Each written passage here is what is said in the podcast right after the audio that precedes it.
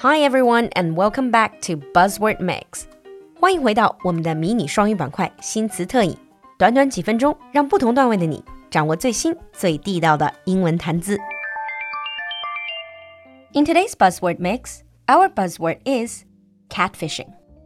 Now, you might have heard this word before in TV shows, especially when people are talking about online dating. But what does it mean?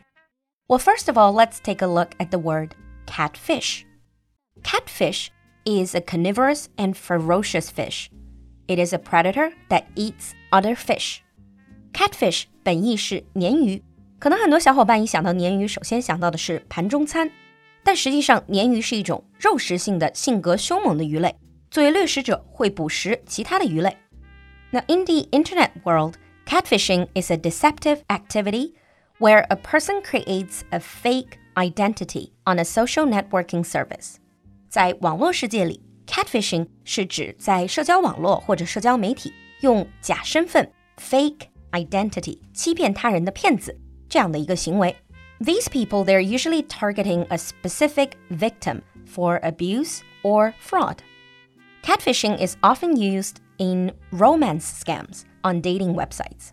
Catfishing 这种骗术特别多见于 romance scams，也就是我们说的婚恋诈骗。So, for example, a man or a woman they pretend to be someone they're not, and they try to trick other people into falling in love with them, and then they will try to take their money. 用 catfishing 这种骗术的人就被叫做 a catfish or catfisher. The ultimate aim of a catfish is nine times out of ten to get money, sex, or personal details from the victim. 那在网上用 catfishing 这种骗术的骗子，十有八九都是为了骗财、骗色或者骗取个人信息，or simply as forms of trolling or harassment.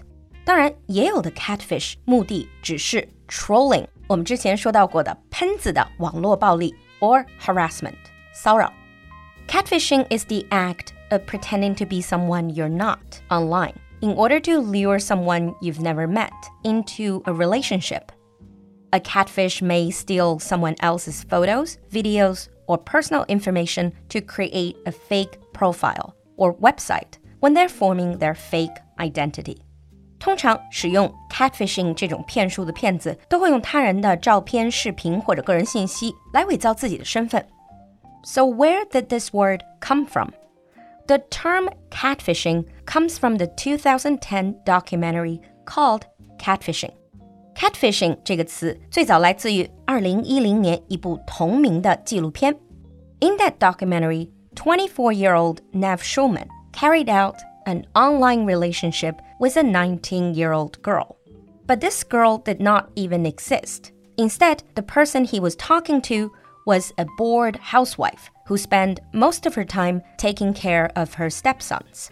And she created this fake young girl so that she can be in this relationship. 其实这个案例我们现在看起来已经见怪不怪了。国内现在有很多用 catfishing 这种手段来进行网络诈骗的骗子。特别是近些年来曝光率很高的卖茶女的这个套路，就是典型的 catfishing。Now, since we live most of our lives online, and many of us have actually built online relationships, so it's quite important to know how to spot a catfish.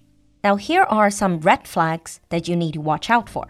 究竟怎么样识别网络上的 catfish？我们来看看这几个危险信号。Tip number one: the person asks for money.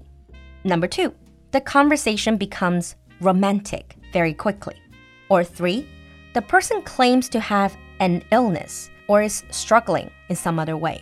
国内也是一样，这种 catfish 通常他的身世总是比较悲惨，或者说他有家人或者自己在生病。All of these will be excuses of how they can scam money in the future. And tip number four, they won't speak on the phone or webcam chat. Number five, the person has very few or no friends on social media or social networking sites. 还有一个很重要的信号就是他们的社交页面通常没有太多的和别人的互动。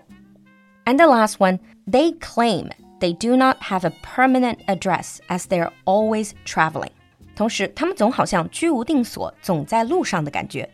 So these are some of the red flags to watch out for. And if you can see some of these, then chances are you encountered a catfish. Now let's move on to sample sentences.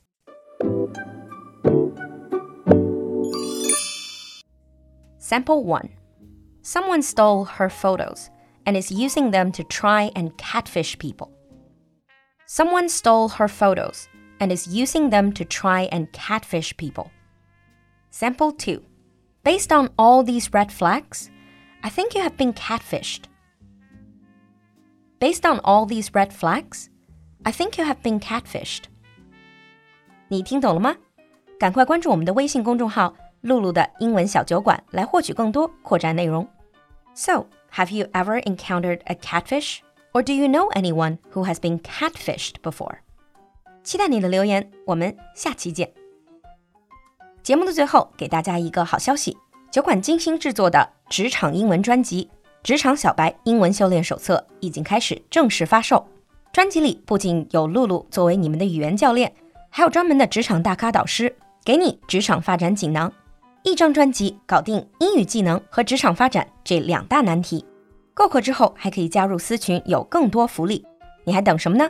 赶快联系小助手购买课程入群吧。小助手的微信号是。L U L U X J G three，L U L U 就是露露，X J G 是小酒馆的汉语拼音首字母，最后一个数字三，L U L U X J G three，我们在群里等你。